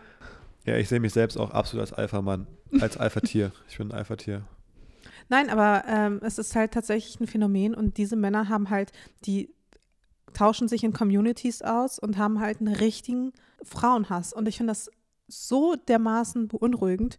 Und das sind ja auch häufig die, die dann ähm, entweder selbst Anschläge begehen, also gerade so diese ganzen Amokläufe, oder die halt eben auch diejenigen äh, vergöttern und anhimmeln, die halt ähm, Anschläge machen. Ähm, das finde ich halt, ich finde es richtig, richtig beunruhigend. Deswegen habe ich eigentlich gar keinen Bock, mich mit denen anzulegen, weil ich halt wirklich eigentlich ganz gerne hier in Berlin Mitte in Frieden leben möchte, ohne irgendwie Angst zu haben, einfach von jemandem auf der Straße äh, verprügelt zu werden. Vor allem jetzt gerade in meinem Zustand. Ist natürlich auch verrückt, dass es schon so weit führt teilweise, dass man schon so einen vorauseilenden, ja, Ge Gehorsam quasi verspürt, dass man sich dem Thema auch nicht mehr äußern will, weil, weil es schon so eine, so eine Drohkulisse da irgendwie indirekt aufgebaut ist von dieser Gruppe von Menschen, dass man schon nicht mehr so richtig traut, darüber zu informieren, weil ich meine, es gibt an diesen Dokus da diese Redakteurinnen oder Redakteure, die da so zu recherchieren, da so Beiträge zu machen und die setzen sich ja wirklich einem Risiko aus. Also wenn man da so Absolut. ein Licht drauf scheint mal, dann ist es richtig gefährlich. Ich glaube, da müssten noch eher noch andere Männer darauf aufmerksam machen. Weil das kam, fand ich in der Doku auch raus, dass diese Incels auch durchaus mehr Respekt hatten vor ja, anderen Männern oder Männern, die sie irgendwie als Alpha-Männer betitelt haben. Ja, glaube ich sofort, aber ich meine, das ist krass, weil ich meine, das Thema geht an einem als Mann äh, im Grunde extrem vorbei, wenn, wenn man null dem ausgesetzt ist eigentlich, also zumindest meine Erfahrung bisher, ich weiß nicht, ob es da andere Fälle gibt, wo irgendwie auch Männer darunter zu leiden hatten oder so. Ähm, aber ja, stimmt schon, wahrscheinlich könnten die da eine, eine wichtige Rolle spielen, die anderen Männer. Ja, ich bin mal gespannt, wohin sich das dann noch entwickelt. Also ich glaube, es wird halt auch nicht besser werden. Also es wird ja eher noch so sein, dass die sich noch mehr radikalisieren, weil es immer mehr von ihnen geben wird. Genau, ja, das deswegen habe ich gerade gesagt, ob wir da noch weiter drüber sprechen wollen, weil es natürlich ein komplexes Problem ist. Also diese ganze Entwicklung, dass in den letzten Jahren, Jahrzehnten das wieder dahin geht, dass viele junge Männer, die, die aufwachsen, ähm, eben weniger in, an Zugang zu Sex haben, einfach ähm, durch, ne, durch die aktuelle Kultur. Da gab es diese Statistik von eben von Scott Galloway, ich jetzt nicht zur Hand habe, aber dass irgendwie die, der Prozentsatz der unter 21-Jährigen in den USA, der Männer, die noch keinen Sex hatten, das steigt extrem an, gerade zum Beispiel, dass da eine Generation heranwächst von eben solchen Männern im, im, im Extremfall. Ja, weil ja. Frauen auch nicht mehr so früh verheiratet werden, weil Frauen einfach selber über ihren Körper bestimmen können. Aber es ist komisch, weil ja eigentlich die, die sexuelle Kultur, würde man sagen, freier ist als je zuvor. Dann schlafen halt noch mehr Frauen vielleicht trotzdem immer noch mit dem einen und demselben Mann. Ja, gerade also, nicht nur trotzdem noch, sondern gerade deswegen ja eben, ja. weil sich das alle frei aussuchen können und weil es nicht mehr, und das hast du auch dieses Buch gelesen, wo du davon erzählt hast, dass. Ja, absolut empfehlenswert übrigens. Female Choice von Maike Stoverock. Fand ich richtig, richtig gut. Ja, wo du ja meinst, also kannst du uns selber noch mal kurz beschreiben, aber dass, ähm, wie ich es verstanden habe, dass es eine Zeit gab in den letzten oder vor vielleicht 50 Jahren oder so, wo eben so religiöse Konstrukte wie die Ehe zum Beispiel dazu geführt haben, dass da mehr so ein 1 zu 1 Verhältnis war. Alle haben sich halt irgendwie einen ausgesucht, äh, einen, einen Partner, eine Partnerin und dann, dann war das so und dadurch war natürlich eine, eine gleichmäßigere Verteilung quasi über alle Teilnehmer äh, des, des Datingpools und jetzt, wo alles ein bisschen freier und flexibler wird, ähm, ist es eben nicht mehr diese Bindung und dadurch haben einige dann sehr viel bessere Chancen und sehr viel mehr Nachfrage, sage ich mal, und andere gar keine mehr. Ja, und das ist ja auch faszinierend, dass äh, immer mehr Männer unfreiwillig kinderlos bleiben, wohingegen es sich bei Frauen kaum verändert hat. Bei mir ist es andersrum. unfreiwillig nicht kinderlos, aber es ist das Gegenteil von kinderlos. Ganz ehrlich, noch, also noch haben wir das Kind nicht und ich bin mal gespannt, ob du dahingehend deine Meinung noch änderst. Ja, das ist ja mit, keine. Also un, mit unfreiwillig. also ganz, vor allem, come on. Also, dir war schon das Risiko bewusst. Nee, habe ich letzte Woche gesagt, dass mir das null bewusst war, was da alles passieren ja, kann. Komisch. Naja. Ja, genau. Buchempfehlung. Hört euch das an oder lest es euch durch. Ja, das war auf jeden Fall für mich super aufschlussreich und hat mir auch noch ja, echt spannende Insights gegeben zum Thema Patriarchat, eben auch aus biologischer Sicht. Ja, können wir sonst vielleicht auch nochmal einer der kommenden Folgen, wenn es sich anbietet, nochmal drauf zurückkommen. Ja, mal schauen. Ich habe noch ein anderes TikTok-Thema um da direkt mal anzuschließen. Und zwar neben diesen Dingen, die einen ein bisschen aufwühlen, gibt es ja auch Themen, die sehr erfreulich sind oder die einen erheitern, wo man Dinge lernt oder ja, die einfach lustig sind. Und ich habe diese Woche ein Video gesehen, von dem ich dir erzählen wollte. Und zwar hat der Nutzer It's Ethan Kaiser hat ein Video gemacht und äh, er zeigt da im Hintergrund, spielt da so ein Video ab, wo das sowas läuft und da ist dann so eine Frauenstimme und die sagt dann so, Did anyone think that they would find their soulmate after breaking up with a toxic ex? Ähm, und dann so ein Video, wie die so Händchen halten, irgendwie im Auto sind oder irgendwie gerade so ein Feuerwerk angucken, irgendwie so was Romantisches halten. Dann ist es so mit so einer bedeutungsschwangeren Musik und jetzt haben sie The One gefunden, kurz nachdem sie sich aus dieser Toxic-Beziehung ähm, befreien konnten. Und ähm, der, der User, der fragt sich dann, wie viele von denen, die da sagen, sie haben ihren Soulmate gefunden, sind eigentlich nach sechs Monaten noch zusammen? die diesen Sound verwendet haben. Und deswegen guckt euch den, diesen, diesen Sound an, guckt euch ja die 500 most popular Videos von diesem Sound an und hat dann folgendes gemacht. Er hat eine kleine App programmiert, wo er immer den Instagram-Account von den beiden Soulmates genommen hat und beiden folgt und guckt mit der App automatisiert, ob die beiden sich noch folgen, gegenseitig auf Instagram. Und trackt dann so diese Beziehung von diesen, in Anführungsstrichen, Soulmates, wie sie es da selber in diesem Video sehen. Und äh, die App heißt Rebound. Ich nehme an, das hat er nur so für sich gemacht. Ich habe es nicht geguckt, ob es die jetzt wirklich im App Store gibt, aber er hat die so auf seinem Homescreen dann. Und dann trägt er diese Pärchen da eben ein. Und wenn die sich dann gegenseitig entfolgen, dann kriegt er so eine Push-Notification so mit Person A und Person B äh, broke up. Und äh, dann trackt er das eben, hat dann auch so eine Statistik, wie viele wann noch zusammen sind und sagt, na, Alter, was kann man für eine Langeweile haben, dass man sowas baut? ich finde es ein cooles, also wenn du, das ist doch genau aus dem Grund, würde ich gerne auch coden können, um solche manchmal auch dämlichen, lustigen kleinen Ideen oder so einfach kurz umsetzen zu können, weil ich glaube, das ist kein Hexenwerk, da so ein Mini-Code-Ding zu schreiben, dass man irgendwie trackt, ob die sich noch folgen. Aber das finde ich eigentlich richtig cool, wenn man so eine Sachen machen kann selber. Naja, und was, was tippst du, wie viele von diesen Soulmate-Couples sind nach sechs Monaten noch zusammen? Weiß nicht, 50 Prozent? 50? Denkst du, sind noch zusammen? Ja. Nee, 60 Prozent sogar. Findest du es krass? Ich hätte gedacht, dass du quasi eine höhere, ja, wohl du weißt natürlich schon, dass ich erzähle, dass ein bisschen lustig ist vielleicht. Ähm, aber ja, fand ich jedenfalls funny. Aber ich glaube, der eigentliche Impuls dafür, warum ich das gemacht habe, die, die eigentliche Idee, äh, woher es vielleicht kam, war eine andere. Und zwar hat er sich überlegt, äh, deswegen heißt die App auch Rebound, nämlich sein Gedanke war, glaube ich, dass die, die gerade mit ihrem Soulmate durch ein Breakup gehen, dass die natürlich jetzt einen Rebound suchen. das heißt, da hat er bessere Chancen, weil er sagt, er slidet in die DMs und No die Girls sind dann vielleicht so, ah, gerade schwere Trennung, jetzt muss ich erstmal ein bisschen Spaß haben und den Kopf freikriegen. und äh, er berichtet dann von einer etwas höheren Response Rate aus seinen DMs. Ähm, ist Wirklich ein jetzt? cleverer Hack, um da mal zu gucken, wer, wer gerade offen ist für was Unverbindliches vielleicht. Ach du Scheiße. Ich sag's dir, Männer, was Männer alles Ist machen auch für den. Zugang Ist auch, zu hinter, Sex. ist auch hinterhältig, Das muss man auch mal sagen. hinterhältig. Diese, die Situation auszunutzen. Ich bin mir da unsicher. Also ich meine, Es ist schon irgendwie funny, aber es ist auch übelst scheiße auch. ist schon scheiße. Aber ich meine, vielleicht wollen die auch den Rebound dann einfach danach, weißt du, wenn die gerade so eine Trennung haben und dann. Ja, aber es ist trotzdem voll manipulativ irgendwie. Das ist natürlich. Ey, ganz ehrlich, Frauen dagegen würden nie was Manipulatives machen, in und um Beziehungen zum Beispiel rum. Na, aber es ist was anderes. ja. Ich weiß nicht, wer ins Detail mit den DMs gemeint war. Ähm, ich glaube, es war einfach eine lustige Idee, die er vielleicht deswegen hatte. Ähm, aber das wollte ich dir auf jeden Fall erzählen. Stell dir mal vor, du bist eine von diesen Frauen und du findest raus, er hat dich halt irgendwie via dieser App getrackt.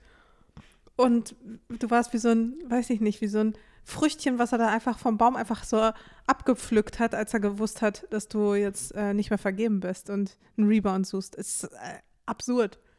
Ah, lustig. Ja, spannende Story. Naja, und ich habe noch ein zweites TikTok gesehen, von dem ich dir erzählen wollte.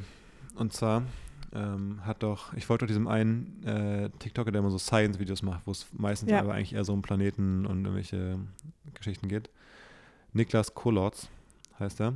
Und äh, er hat auch letztens habe ich mal so einen Tweet gezeigt, wo es darum ging, dass wenn man sehr viele Generationen seiner Vorfahren zurückgeht, dann kommt man irgendwie nach acht oder zehn Generationen schon darauf, dass man eine Trillion, Trilliarde Vorfahren hat, was natürlich nicht geht, Genau. weil so viele Menschen haben noch nie auf der Erde überhaupt existiert. Das heißt, die logische Schlussfolgerung ist, dass da irgendwie Querverbindungen existieren, ähm, wo man sagen würde, das ist eigentlich Inzest. Ähm, da haben wir dann so drüber geredet, ja, der Punkt ist natürlich so, ähm, es können ja auch Leute eben mit mehr mit verschiedenen Partnern mehrere Kinder haben. Deswegen geht es eben eigentlich nicht auf, dass es eine, unbedingt eine Trilliarde sein müssen, das könnte auch viel weniger sein. Ähm, aber es gibt einen Fall, den hat er sich angeguckt, und zwar Island. Weil Island hat nämlich nur 320.000 Einwohner Mhm. und ist ja eine Insel, die ist schon ein Stückchen weg und heutzutage kommt man natürlich mit Flugzeug und so leicht hin, aber das war ja vor vielleicht 150 Jahren, war der Weg nach Island noch nicht ganz so offen. Mit Schiff irgendwie relativ lange und da war das Ganze noch so ein bisschen isolierter und da haben vielleicht damals, ich weiß nicht, vielleicht 50 oder 100.000 Leute gelebt. Das heißt, da war der Pool wirklich nicht so groß. Scheinbar. Und äh, deswegen steht auch heute noch die Chance relativ hoch, bei einem Date mit jemandem zu sein, mit dem man verwandt ist. Was wohl ein Problem ist. Und deswegen gibt es in Island eine App, offensichtlich wirklich, wo man beim Date kurz mit seinen Handys sich irgendwie connectet und dann checkt, ob man verwandt ist. Was? Hä, und wie will das Handy das checken, ob man verwandt ist? Ja, weiß nicht, wenn man da wie so, wie die Corona-Warn-App im Grunde wahrscheinlich. Und dann, wenn, aber ab wann schlägt so- sie dann rot aus? So eine, roten, eine rote Ampel in der App, wenn du gerade auf dem Date bist, mit einem Meter Umkreis mit jemandem, mit dem du verwandt bist. Nee, irgendwie so eine Art, wie so einen digitalen Personalausweis vielleicht, wo man seine eigene, seinen Familienstammbaum irgendwie einmal eintragen muss und dann kriegt man da die, die Warnmeldung, hey, du bist gerade mit deiner Cousine dritten Grades auf dem Date oder so, ich weiß nicht. Aber wie viel Verwandtschaft ist noch okay, ist halt die Frage. Das ist wirklich die Frage. Also ich kann das überhaupt nicht abschätzen. Ich auch nicht. Aber es scheint irgendwie ein reales Thema zu sein, weil ich traue, also ich habe es ich hab's tatsächlich nicht selber nachgeprüft, aber ich meine, er macht ja schon so äh, Ja. vernünftige Videos, die sonst sehr fakten- und science getrieben sind. Deswegen glaube Aber ich, wie sieht es denn auf Island dann au- aus mit der so Migration, Immigration? Also kommen da Ja, neue vermute, Leute hinzu? Ich vermute, heutzutage ist wahrscheinlich eben die Lage entspannter, würde ich mal vermuten, dass irgendwie viele Leute schon irgendwie nach äh, Nordeuropa, also nach Skandinavien zum Beispiel, ziehen oder von dort auch Leute nach Island kommen. Ist viel Tourismus mittlerweile dort und so. Ich nehme an, dass es ein bisschen sich gelockert hat. Äh, Gerade so in Reykjavik zum Beispiel. Aber also, das musste ich einfach mit dir teilen. Okay, crazy. Okay, Ja. das mit der App ist wirklich crazy. also, dass da scheinbar die Notwendigkeit besteht, sowas überhaupt ins Leben zu rufen, ist schon irgendwie, das sagt, finde ich, schon alles aus. Ja, aber ich finde es so ein bisschen nachvollziehbar, wenn man, wie Nee, gesagt, darüber voll. nachdenkt, dass die, dass die Welt nicht so global und so mobil war vor noch 50, 100 Jahren. Äh, dann, dann war Island ja wirklich relativ isoliert. Ich meine, es ist halt wirklich mit Schiff jetzt nicht so eine, ist ja keine kurze Fahrt, so mal kurz von Norwegen darüber so ungefähr, die jetzt jeden Tag irgendwie einen Haufen Leute gemacht haben. Naja, also ich, ich, in Deutschland werden ja oft irgendwie Witze über das Saarland gemacht. Ich habe mir dann, also ich verste- weiß gar nicht so genau, warum das Saarland immer so ein, so ein, so ein Ziel von diesem Witz ist. Ähm, Das aber verstehe ich auch scheinbar, nicht. scheinbar müsste es vielleicht eigentlich einfach rein historisch Island sein, wenn die da so eine Probleme haben. Aber mit dem. Saarland habe ich noch nie verstanden, warum Nee. da das der, der Witz ist irgendwie. Und was auch der Witz an Alabama. Ich weiß ja auch nicht so genau, was da der, warum, Warum Alabama? diese Gegenden Ja. halt trifft irgendwie. Naja, ist auch ein Thema, mit dem ich mich sonst nicht so viel beschäftige. Aber gut, dass wir das jetzt mal abgehakt ja, haben. gut, dass wir es geklärt haben. Ähm, und um mal von TikTok wegzukommen, da gab es ja diese Woche noch die News, dass ähm, Instagram jetzt auch Subscriptions einführt für Creator. Ja. Das heißt, du kannst jetzt sagen, 5 Euro pro Monat, damit ihr meinen Content sehen könnt. Und dann kannst du, glaube ich, auch so. Aber gilt das für jeden Content oder sagt man dann, Nee, es ist so wie enge, So es ist so wie enge Freunde im Grunde. Wie das Hm. enge Freunde-Feature. Das heißt, alle, die Subscriber sind, wenn du eine Story postest, kannst du dann sagen, für alle, für enge Freunde oder für Subscriber. hm, So ist es umgesetzt. Ähm, und auch bei Posts zum Beispiel. Also es ist einfach wie so ein, ja, so ein extra Filter, wer es zu sehen bekommt. Ähm, was sagst du dazu? Wirst, wirst du bald äh, Subscriptions einführen? Für, für den Baby-Content? Stimmt, für den Baby-Content könnte man es machen. nee, aber ich äh, sehe das ehrlich gesagt für mich noch so gar nicht. Fühle ich jetzt nicht so. Also zum einen sehe ich darin jetzt für Influencer jetzt gar nicht so unbedingt den, also so den richtigen Mehrwert. Also es ist für mich eher eine Konkurrenz zu so OnlyFans oder sowas. Ja, Also, nur dass man den Content, der auf OnlyFans gut funktioniert, auf Instagram ja nicht machen kann. ja, stimmt. Stimmt, blocken Weil das das, krass. Ja, klar, also ich glaube, auf Instagram kannst du ja keine, kannst ja keinen Porn machen. Hm.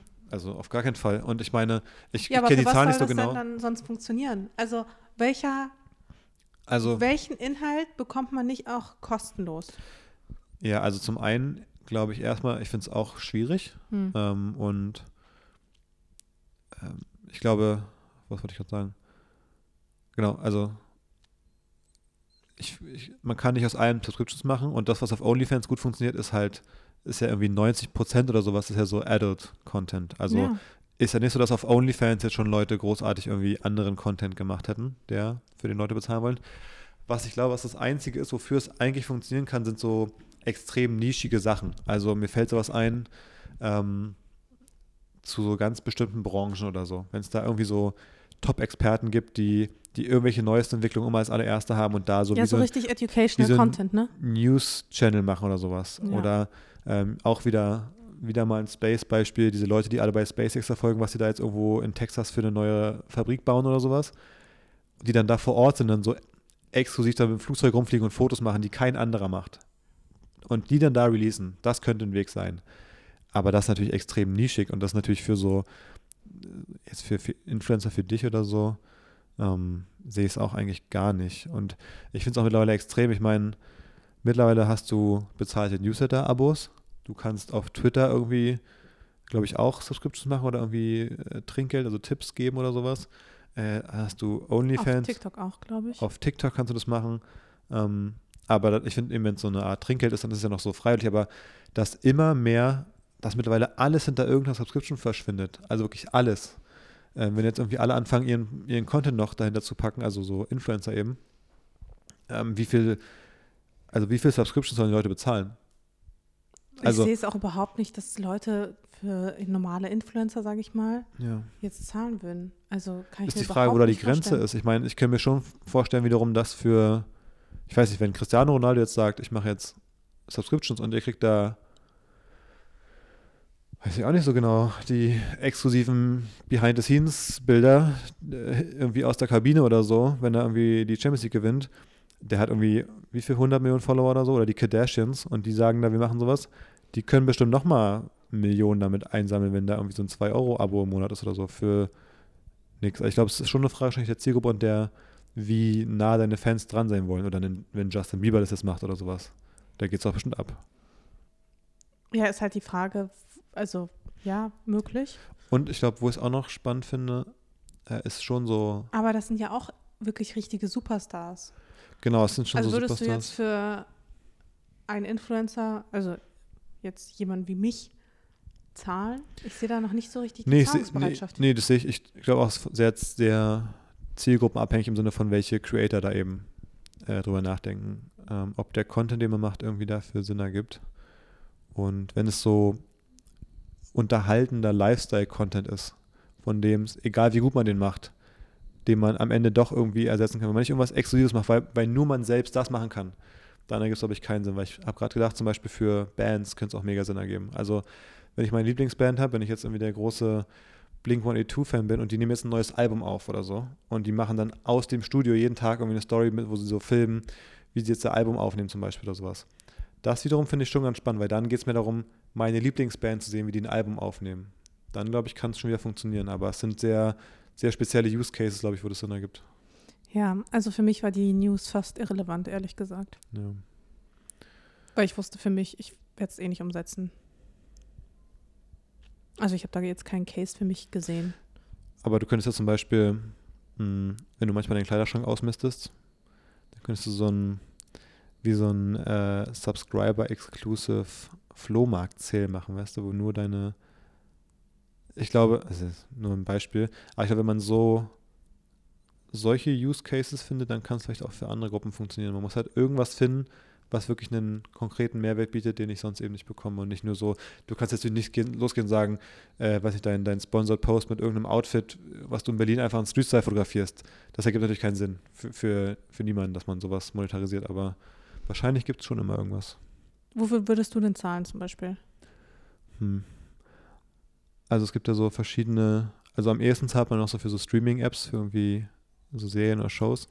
Und da ist mir letztens aber auch wieder eine, eine Show eingefallen, für die ich vielleicht einen neuen Streaming-Service abonnieren würde. Zum Beispiel von, gibt es schon ein bezahltes RTL 2-Angebot. Und zwar habe ich gedacht, die müssten eine neue Show launchen, die mich interessieren würde. Und zwar ein Promi Big Brother, die Quarantäne Edition. Und es läuft so ab, wenn ein Promi einen positiven Test hat zu Hause, PCR oder Schnelltest, dann äh, gibt es so eine kleine Datenbank, da können die dann so kurz eine, eine Push-Message Push senden an die Redakteure von RTL 2 und sagen, Aha. shit, ich bin positiv. Und dann kommt sofort der, der RTL 2-Wagen mit so Leuten in so diesen äh, Schutzanzügen. In diesen Schutzanzügen, ja. sammelt die ein und bringt die direkt ins Big Brother Haus und dann geht so die Sirene an, dann wissen alle so im Haus so, oh, na, es kommt, jetzt kommt ein neuer ins Haus, wer wird es wohl sein? und alle, die dort sind, haben halt gerade Corona positiv. Oh mit, mit, einem milden Verlauf natürlich idealerweise. Aber die können ja eh nichts anderes machen in der Zeit. Es wäre auch voll die gute Aufklärung. als sich zu Hause einzuschließen. Ja, stimmt. Wenn man das, wenn die Promis, die dann vielleicht nicht arbeiten können, wenn die aber das monetarisieren könnten, in die, in die dann in so ein, so ein Promi-Quarantänehaus kommen würden, wo auch alle positiv sind. Das heißt, da haben die eh eine bessere Zeit, als wenn sie zu Hause sich langweilen. Und die können Geld verdienen. Und alle anderen Leute können ihre Stars nochmal ein bisschen privat sehen. Und dann, dann würden da so Leute aufeinandertreffen, ich weiß nicht, dann ist da halt irgendwie der Wendler, der, der sagt, Corona gibt's gar nicht, aber der hat es dann trotzdem und sitzt da und muss dann husten die ganze Zeit, liegt irgendwie krank im Bett. Und dann gibt es aber irgendwie noch, ich weiß nicht, Böhmi ist dann auch noch da und, und streitet mit dem Wendler und beide müssen aber da sein und können nicht weg und dann kommt noch irgendwie Thomas Gottschalk und ist auch positiv und dann kommt noch irgendwie, ah, das wäre doch ein mega Konzept und die haben eh nichts Besseres zu tun in der Zeit. Ja, das, ich finde, das ist wirklich eine sehr, sehr gute Idee. Ich finde, das sollten wir definitiv irgendwem pitchen. Habe ich ja jetzt gemacht hier schon. Wer weiß, wer uns aus Ja, vielleicht hört uns ja jemand von RTL 2 oder so zu oder weiß ich nicht. Ich finde, für Pro7 ist das Konzept vielleicht ein bisschen zu trashig. Ja. Es muss schon wirklich so RTL 2 sein oder auch RTL. Ich meine, die sind sich ja auch fürs Dschungelcamp nicht zu schade. ja, was ja übrigens gerade wieder läuft, ne? Hast du Ja. Weißt du, was ich herausgefunden habe? Die eine, die jetzt rausgeflogen ist wegen rassistischer Beleidigung gegenüber der anderen. Hm. Das ist ja dieses, also ich setze das in Anführungsstriche, es ist quasi nur ein Zitat, äh, weil ich finde das Wort furchtbar, ist ja dieses Teppichluder von Dieter Bohlen. Teppichluder klingt so ein bisschen nach Marley, wenn er, wenn er mal auf den Teppich scheißt zu Hause. War jetzt auch ein kleines Teppichluder. Ähm, und weißt du, was richtig krass Was ist? hat ihr denn gemacht mit, mit den Teppichen, dass sie so ein Ja, Teppichluder die, ist? äh, sie und Dieter Bohlen hatten scheinbar Spaß im, im Teppichladen. Okay. Aber was ich Was spricht fas- dagegen? Was ich, ja, es spricht tatsächlich eine Sache dagegen. Und zwar, man weiß nicht genau, wann sie geboren ist, aber sie wird entweder 16 oder 18 zu dem Zeitpunkt gewesen sein. Uff. Das ist schon hart, finde ich. Wenn man Das- bedenkt, wie alt Dieter Bohlen wahrscheinlich auch schon zu dem Zeitpunkt war, das finde ich schon echt richtig grenzwertig. Das ist schwierig. Das ist auch für mich ein neuer, neuer Fakt, ähm, der das Ganze nochmal delikater macht. Ähm, ist, nicht so, ist nicht so, ist nicht Aber so wie geil. bist du denn auf sie überhaupt gekommen? also, ähm, Und ja, warum fällt es dir ausgerechnet beim Thema Big Brother ein? äh, ja, sag du einfach, warum mir das wohl einfallen könnte. Ja, wir haben die Woche schon ein bisschen öfter über Big Brother gesprochen. Was, deswegen kam ich auch auf meine Idee mit der Quarantäne Edition. Ähm, ich wollte nämlich auch gerade sagen, hoffentlich passiert in meiner Quarantäne Edition dann nicht das, was 2014 beim Promi Big Brother sich abgespielt hat. oh ja. Weil das, Leute, also Dass Das- du diesen Ausschnitt auch letztens mir überhaupt erst gezeigt hast, obwohl du ihn scheinbar ein bisschen länger kanntest. ich weiß gar nicht, mein wann ich Kopf zum ist ersten wirklich explodiert, als ich das gesehen habe. Ich dachte mir, wie kann es sein, dass ich diesen Ausschnitt nicht kenne? Eigentlich mein, das ganz Deutschland, den ich kenne. das ganz Deutschland, das ist den ich eigentlich, das Das ist, es ist das Lehrbuchvideo für sexuelle Belästigung und Übergriffigkeit von Männern gegenüber Frauen. Es ist, also, besser geht's nicht. Also, also Äh, besser in Anführungsstrichen. Also, Es ist wirklich absolut crazy. Ich muss, das muss ich auf jeden Fall auch noch zu einem TikTok verarbeiten, weil ich war vollkommen geschockt, dass das, also es wurde auch immer schlimmer, dieses Video gefühlt. Ist wirklich, ist wirklich schlimm. ja, wir packen es auf jeden Fall mal in die, Ihr müsst es euch unbedingt in anschauen. die Shownotes, aber ich möchte kurz trotzdem mal zusammenfassen, was Ja. passiert, weil wir müssen kurz drüber reden, einfach, weil es gehört einfach auch in den Podcast, damit die Leute, die zuhören, ähm, da jetzt eine Idee von haben, auf was sie sich dann einlassen, wenn sie sich das angucken. Also das Ganze spielt im Jahr 2014 beim Promi Big Brother. was jetzt auch nicht so lange her ist. ja, Also schon, aber auch, irgendwie schon, irgendwie auch nicht. Ähm, und in der Staffel, wer war da im Haus? Es gab übrigens zwei Staffeln scheinbar 2014, aber im Haus damals. Aaron Troschke, heute bekannter richtig YouTuber und auch Gewinner damals übrigens. ach krass. Claudia Effenberg, Spielerfrau, wo wir den Kreis zum Anfang der Sendung schließen. wo, wo, wo du mal landen könntest, wenn du als meine Spielerfrau hier ein bisschen aktiver wärst. ähm, Ronald Schill, ähm, wem das nichts sagt, das ist so ein, ja, so ein, so ein rechtskonservativer Politiker aus, Lokalpolitiker aus Hamburg, der dort irgendwie mal irgendwie sogar im, im Landtagsparlament, oder ich weiß, wie heißt es Hamburg, Hamburger Senat oder so. Anyways, da war er jedenfalls drin, ähm, hatte da auch so eine Partei gegründet, die so ein bisschen, ja, wie so eine Mischung aus AfD und NPD sich anfühlt, wo es so um Rechtsstaatlichkeit und äh, Law and Order und so geht. Hm, sympathisch. Sehr sympathisch. Ähm, hat er den zwischendurch den Namen Richter, nee, äh, doch Richter Gnadenlos oder so, glaube ich, weil er Ja, ich vorher, glaube, von dem hat man sogar schon gehört. von weil er vorher Richter war, genau, man hat ihn schon Gnadenlos. öfter mal so ein bisschen wahrgenommen. Vielleicht war er eben auch auf der Landesebene da mal politisch eben, ja, der war dann da sogar gewählt und so. Ähm, Paul Janke, Protagonist bei Der Bachelor.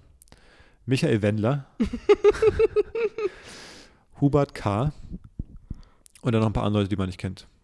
Ähm, Mario Max, Prinz zu Schaumburg-Lippe. Auch ein klangvoller Name. Okay. Ähm, aber scheinbar ist der Adelstitel nicht mehr so viel, nicht mehr so, so wertvoll. Na, jedenfalls waren Ja, die, Adel ist nicht mehr das, was es mal war. genau, die waren doch alle in diesem Haus und dann spielt sich folgendes ab. dass so eine Gruppe von Leuten da in so einer Sitzecke sitzt auf der Terrasse und unter anderem ist da Ela Tasch, Hm. ähm, eine, eine Teilnehmerin vom Bachelor auch mit, mit türkischen Wurzeln. Ähm, oh Gott, sagt man das so? Ela Tasch, ähm, eine Teilnehmerin vom, vom Bachelor aus einem anderen Jahr scheinbar. Ähm, und die liegt dort auf so einem ja, Sitzkissen, Sitzsack oder so. Und da kommt Hubert K. vorbeigelaufen, so ein äh, Sänger, und erzählt irgendwie noch kurz vorher was ähm, über, wir könnten ja die getragenen Slips verkaufen. Was? Also nicht von den Männern, sondern von den Frauen. Das sagt er, man we- weiß aber dem auch schon nicht, was er- worum es vorher ging. Und dann haut er der Ella auf den Arsch, die da liegt. Einfach aber auch, so. einfach, Einfach- so aus dem Nichts. Einfach, so. Sie liegt dort, er hat einfach mega auf den Arsch. Ähm, und alle in der Ru- Sitzgrunde da fangen so an zu lachen und, und feixen so ein bisschen rum. Und er sagt dann so, na, du wolltest es doch. Ja, weil sie springt nämlich auf und äh, fragt, was, da, was die Scheiße soll. Erst noch so ein bisschen, aber erst noch so ein bisschen lachen. Sie springt erst so auf, ist noch so ein bisschen so, kann es auch kaum glauben und ist noch so ein bisschen nicht, nicht gefasst und lacht noch so ein bisschen, weil alle anderen ja auch gelacht haben. Ich glaube, so durch diese Social Pressure Situation, weißt du, Hm. wenn andere lachen, dann denkst du, du musst auch so ein bisschen mitlachen. Ja. Sagst du, es geht nicht? Er sagt so, na, wolltest du doch. Dann sagt, wird sie aber mal ernst und sagt so, nee, es geht zu weit und äh, das kann nicht sein. Und fragt ihn so, ob er zu viel getrunken hat und sagt dann so, mich fasst hier kein Mann an. Dann entschuldigt er sich so ein bisschen und sagt so, ich mach's nicht so oft. Ich mach's nicht mehr so oft Ich mach's nicht mehr so oft. so halb, so halb ernst, halb spaßig. Ich glaube, er, also er ist auch nicht ernst, dass sie sich dann wirklich auch irgendwann immer ernster aufregt darüber. Und alle anderen gucken aber irgendwann so richtig versteinert. Ähm, sie wird immer ernster, dann spielt seit eins so, so ernste Musik ein, weißt du, so ein bisschen so Spannungsmusik. Ähm, und gleichzeitig aber so Lacher aus dem Publikum teilweise, wenn Leute was sagen. Ähm, und dann sagt sie, ja, du kannst auf meinen Rücken auch draufhauen. Und dann sagt er, was hast du denn dagegen? Und dann Ronald Schill, der auch in der Gruppe sitzt, unser beliebter Politiker aus Hamburg, sagt dann, was hast du denn dagegen? Andere wären stolz darauf. Das ist so fucking absurd. Das macht mich richtig wütend. Dann schneidet Sat 1 zu so einer Einzelinterviewsituation mit Hubert, wo er sagt, ja, was bei ihr ein bisschen komisch ist, für sie ist Anfassen gleich Anfassen. Ja, Einfach komisch. Ein grandioser Satz. Also, wer ist hier der, wer ist hier der oder die Dumme? Natürlich sie, weil für sie ist ja Anfassen gleich Anfassen. Also, wie dumm von ihr, dass sie es nicht checkt. Ja, naja. komisch. Dann kommt er, da gehen sie zurück zum Raum, sagt er, ach, das war nur so eine liebevolle Lappalie. Dann sagt sie ja, sie hat keinen Bock, dass ihr irgendein alter Typ auf den Arsch haut. Ihre Würde ist ihr Körper und so. Äh, also sie sagt einfach äh, die nachvollziehbaren Dinge. Und dann bringt Ronald Schill den Spruch, den er sicherlich nicht zum ersten Mal gebracht hat und sagt, bist du Sternzeichen Zicke oder stehst du unter Denkmalschutz, dass dich keiner anfassen darf? Das sagt er safe nicht zum ersten Mal. Also, Der wird schon zig Frauen irgendwie belästigt haben und gibt dann diesen Spruch.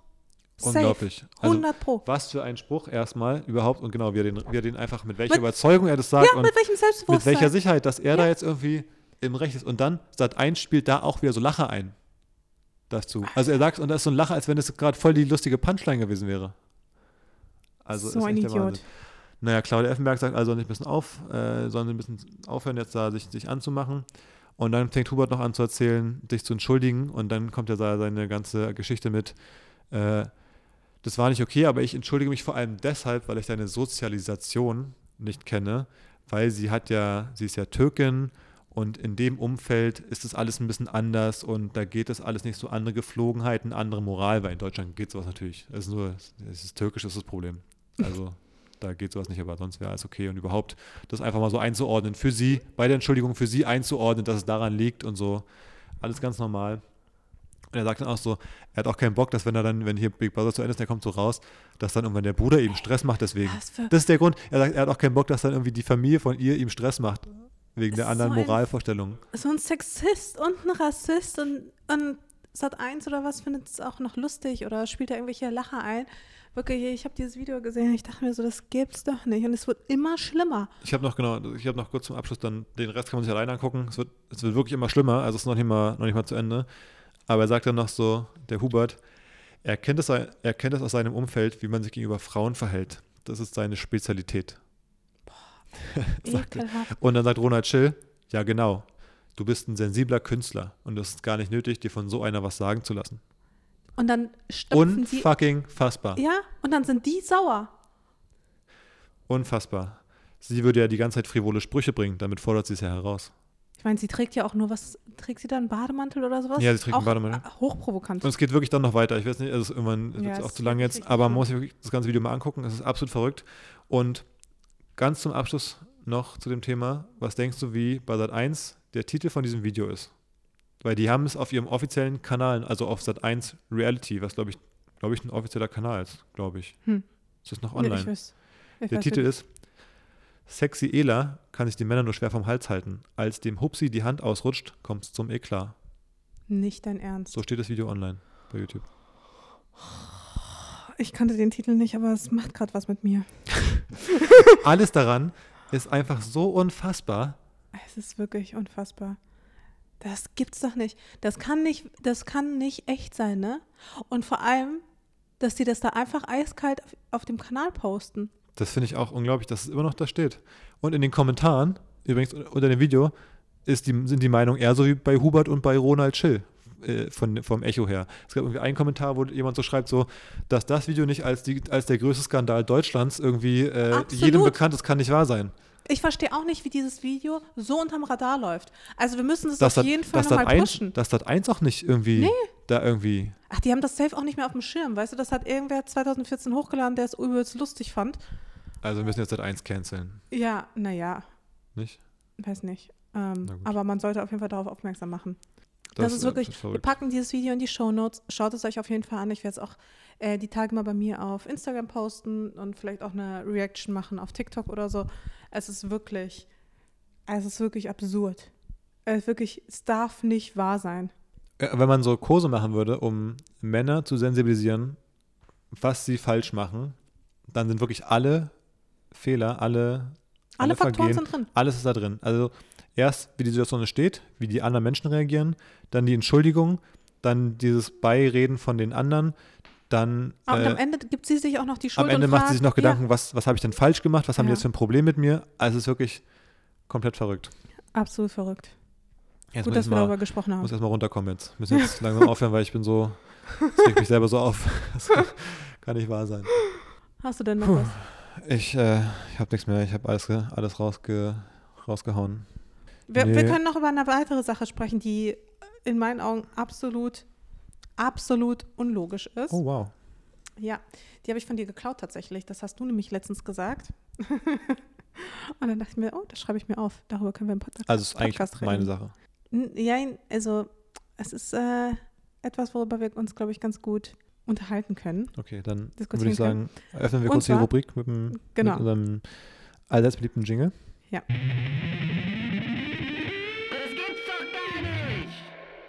Wie stehst denn du zum Thema Scrollen? Scrollen, ja, da habe ich, hab ich Meinung. Da habe ich, äh, Wie scrollst du denn? Also wie, wie funktioniert deiner Meinung nach richtiges Scrollen? also das hängt davon ab, mit welchem Gerät man scrollt. Mit dem Laptop zum Beispiel. Mit dem Laptop. Da benutzt man ja in der Regel eine Maus oder so ein Trackpad, ne? Ja. Und ähm, so eine Maus zum Scrollrad teilweise oder so eine Magic-Maus von Apple, wo Ja, man einfach auf genau, der Maus so genau, rumwischen genau, kann. genau, genau, diese Mäuse. Das heißt, man berührt nicht direkt den Bildschirm, die Fläche, wo der, der Inhalt zu sehen ist. Dementsprechend, wenn man das Rad nach oben dreht, zum Beispiel auf der Scrollmaus, sollte sich auch die, der Inhalt auch, also die Seite, die Webseite sollte auch nach oben scrollen. Man sollte zum, zum Top kommen. Wenn man nach oben scrollt, sollte man auch nach oben kommen. Beim iPhone dagegen ist ja Mhm. so, man beim iPhone nee, genau, da, da gehen wir schon auseinander. beim iPhone ist es ja so, wenn man direkt den Bildschirm antatscht, wenn man dann den Finger nach oben bewegt, ähnlich wie man auch das Scrollrad nach oben bewegen würde, dann scrollt man auf dem iPhone ja runter. Genau. Aber ich finde, wenn man das Scrollrad auf der Maus oder die, die auf dem Trackpad nach oben den Finger schiebt, dann sollte man auch nach oben kommen, weil man ja nicht direkt den Inhalt berührt.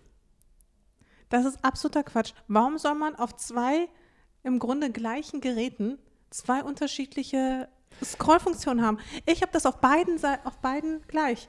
Sowohl beim iPhone als auch beim Laptop. Warum sollte ich das denn unterschiedlich Weil es machen? eine andere Interaktionsmethode ist, weil einmal ich den, mit dem Finger den Inhalt berühre und einmal ein, ein dazwischen geschaltetes Gerät habe, wo ich den Inhalt nicht direkt bewege. Beim iPhone wird ja, was ja simuliert wird, ist ja, dass du beim iPhone wie so ein, als hättest du ein Blatt Papier auf dem Tisch. genau. Wenn du das mit den Fingern, die Finger draufpackst und nach oben schiebst, dann so und deine Augen an der gleichen Stelle ist, dann, dann guckst du ja auf einen tieferen Punkt auf der DIN A4-Seite quasi. Aber genau das mache ich doch auch. Ich meine, hier auf meinem Trackpad habe ich auch zwei Finger, die ich hochbewege und dann geht das alles runter. Aber du bewegst ja gar nicht den Inhalt selber. Natürlich bewege ich den Inhalt Nee. dadurch. Aber bei einer Maus zum Beispiel gar nicht. Da hast du eine Maus. Und wenn du früher auf einem Scrollrad gedreht hast, dann war es immer andersrum. Ob, jetzt, ob das jetzt eine Maus ist oder so ein viereckiges Display, ist doch ein und dasselbe. Das, diese Diskussion wird die Leute furchtbar interessieren. Dass wir da nochmal richtig tief reingehen jetzt. Nein, aber ohne Scheiß. Der Punkt, warum es, ich glaube, heutzutage findest du es logisch. Und heutzutage, ich kann damit auch leben. Der Grund, warum ich mich damals, da habe ich mich vor Jahren drüber aufgeregt. Das war irgendwie vor, es muss vor, da habe ich noch studiert, glaube ich, wirklich. Das muss vor sechs, sieben Jahren gewesen sein. Und da hat Apple nämlich mit einem Update irgendwann mal das geändert. Da war es vorher nämlich so, wie ich es beschrieben habe, dass wenn du mit einer Maus gescrollt hast, dann war es so, wie ich es beschrieben habe, also dass wenn du nach oben den Finger bewegst, die Seite nach oben geht und auf dem iPhone war es andersrum. Und irgendwann haben sie eingeführt, dass es invertiert wurde am Computer. Dass es so ist, wie du es jetzt heute beschreibst. Dass es Mhm. auch so umgedreht ist. Wenn du die Finger nach unten bewegst, geht die Seite nach oben. Ja, die werden sich wohl auch dabei was gedacht haben. Aber bei diesem Zeitpunkt von dem Update fand ich es Quatsch, es zu ändern. Aus heutiger Sicht, wenn man einfach das so gewohnt ist, na klar. Aber man hätte es auch immer so lassen können, wie es da am Anfang war. Da wurde ja, aber dann hat man zwei unterschiedliche Bedienungen. Auch, Merkst du doch gar nicht. Du, du bedienst es ja eben auch anders. Deswegen merkt man es gar nicht. natürlich merkt man es. Ich benutze es ja heute auch noch so und es ergibt für mich total Sinn. Ich hab, das kann man nämlich einstellen. Und ich, wenn ich einen neuen Laptop benutze, einen neuen Computer, das ist das allererste, was ich mache, gehe ich in die Systemeinstellung und ändere die Scrollrichtung und mache das Häkchen weg bei natürlich. Siehst du? Ja, Es ist okay. einfach eine unnatürliche Bewegung. Apple sind auch die, die äh, schon einmal hier in der Folge aufgetaucht sind, weil die unlogische Sachen machen. Und zum anderen haben die auch eine Maus gemacht, die man auf den Rücken legen muss zum Aufladen. Also die Magic Maus, die neue, da muss man das Kabel so auf der Unterseite reinstecken, da muss man die so hinlegen zum Laden, kann sie in der Zeit nicht mehr benutzen. Man kann Ah. keine Batterien reinmachen. Also es ist nicht so, dass Apple jetzt immer die logischen Sachen macht. Ja, okay, aber es gibt trotzdem quasi die Funktion natürlich und die Funktion eben nicht natürlich. Und du vertrittst gerade die Ansicht, dass nicht natürlich die durchaus natürliche Ja, Version ist. Apple hat es ja natürlich genannt. Hätte es Apple jetzt synthetisch genannt, was wäre dann? Ja, hätte wahrscheinlich auch gepasst. Naja, ähm, das Gute ist, man kann es einstellen. Insofern kann da jeder für sich entscheiden, ähm, wie das mehr Sinn ergibt. Aber jedes Mal, wenn ich irgendwie an deinem, oder wenn du mir irgendwie was zeigen willst an deinem Computer oder ich das irgendwie selber scrollen muss, da komme ich richtig durcheinander. Aber das ist eh eine Katastrophe, an, an anderen Computern zu, zu scrollen, wenn ich deinen Computer, wenn ich das Trackpad benutze und die Maus direkt in irgendeine Ecke knallt, weil, weil du deine Scrollgeschwindigkeit irgendwie auf 10.000-fach eingestellt hast und dann direkt eine aktive Ecke getriggert wird, die alle Fenster verschwinden lässt und dann hast du aber 80 Programme offen, dass dein Computer deswegen direkt abstürzt, dann ist auch immer nach einer Sekunde die Benutzung für mich gelaufen. die aktiven Ecken habe ich, glaube ich, sogar jetzt bei dem Laptop äh, abgestellt. Ich hatte die jahrelang drin. Ich fand die eigentlich immer sehr praktisch. Aber ich auch, aber mit deiner Mausgeschwindigkeit ist dein Computer nicht zu benutzen auf jeden Fall. Ich glaube, so geht es ja bei allen. Früher auf Arbeit hatte ich es auch mal so, dass wenn ein Kollege bei mir reingekommen ist, dann ist das Gleiche passiert. Weil dann die aktiven Ecken können ja auch woanders sein, ja, ja. jeweils. Erstens das und zweitens, was mich auch mal nervt, ist, wenn Leute auch ihr, hier dieses App-Ding, ich weiß gar nicht, wie nennt man das, wo unten die Apps alle angezeigt Das sind. Dock. Ja, Hm. wenn die das an der Seite haben. Uh, das macht aber kaum noch jemand, oder? Gibt genug, glaube ich. Echt, habe ich schon ewig nicht mehr gesehen. Aber man kann es auch einfach nicht anzeigen lassen, dass man immer so mit der Maus so unten randitschen muss, damit man sieht. Genau. Das Finde ich auch komisch. Ach so, das ist komisch. Hm. Ich habe das so. Ja, vielleicht weil du nur, weil ich habe ja den externen Bildschirm, da ist mein Bildschirm so groß, dass eigentlich immer genug Platz für, für alles ist. Aber ich finde übrigens diese Unterhaltung jetzt hier am Ende ist so ein bisschen wie im Club, wenn so die Rauschmeißermusik läuft, weißt du? Ach so, Wir ja. machen so lange, bis wirklich alle Hörer von alleine abgeschaltet haben. Und das ist egal, egal, ob die Folge noch weitergeht, aber es sind keine Keiner Hörer mehr mehr da. So im, im, Grüße an alle, die noch da sind. im, Im Club, wenn das Licht an ist, wird schon durchgefegt und so zwei Leute auf der Tanzfläche noch, noch Gas geben und man spielt noch irgendeinen irgendein Mist und irgendwann wird Ja. klassische Musik angemacht, bis dass die auch gehen, die, die Trophys. Ja, es ist auf jeden Fall Zeit aufzuhören. Es Also- ist auch eine extra lange Folge diesmal. Wenn ihr noch jetzt zuhört, dann seid ihr diese zwei Leute im Club, die einfach nicht gehen wollen. Ja, liebe, nee, komm, liebe Grüße an alle, die nach der Rausschmeißermusik noch Ja. an der Bar sitzen und sich unterhalten. Na gut, Also, wir machen trotzdem den Laden zu jetzt, ne? genau. Und würde sagen, bis nächste Woche. Bis nächste Woche. Tschüss. Ciao.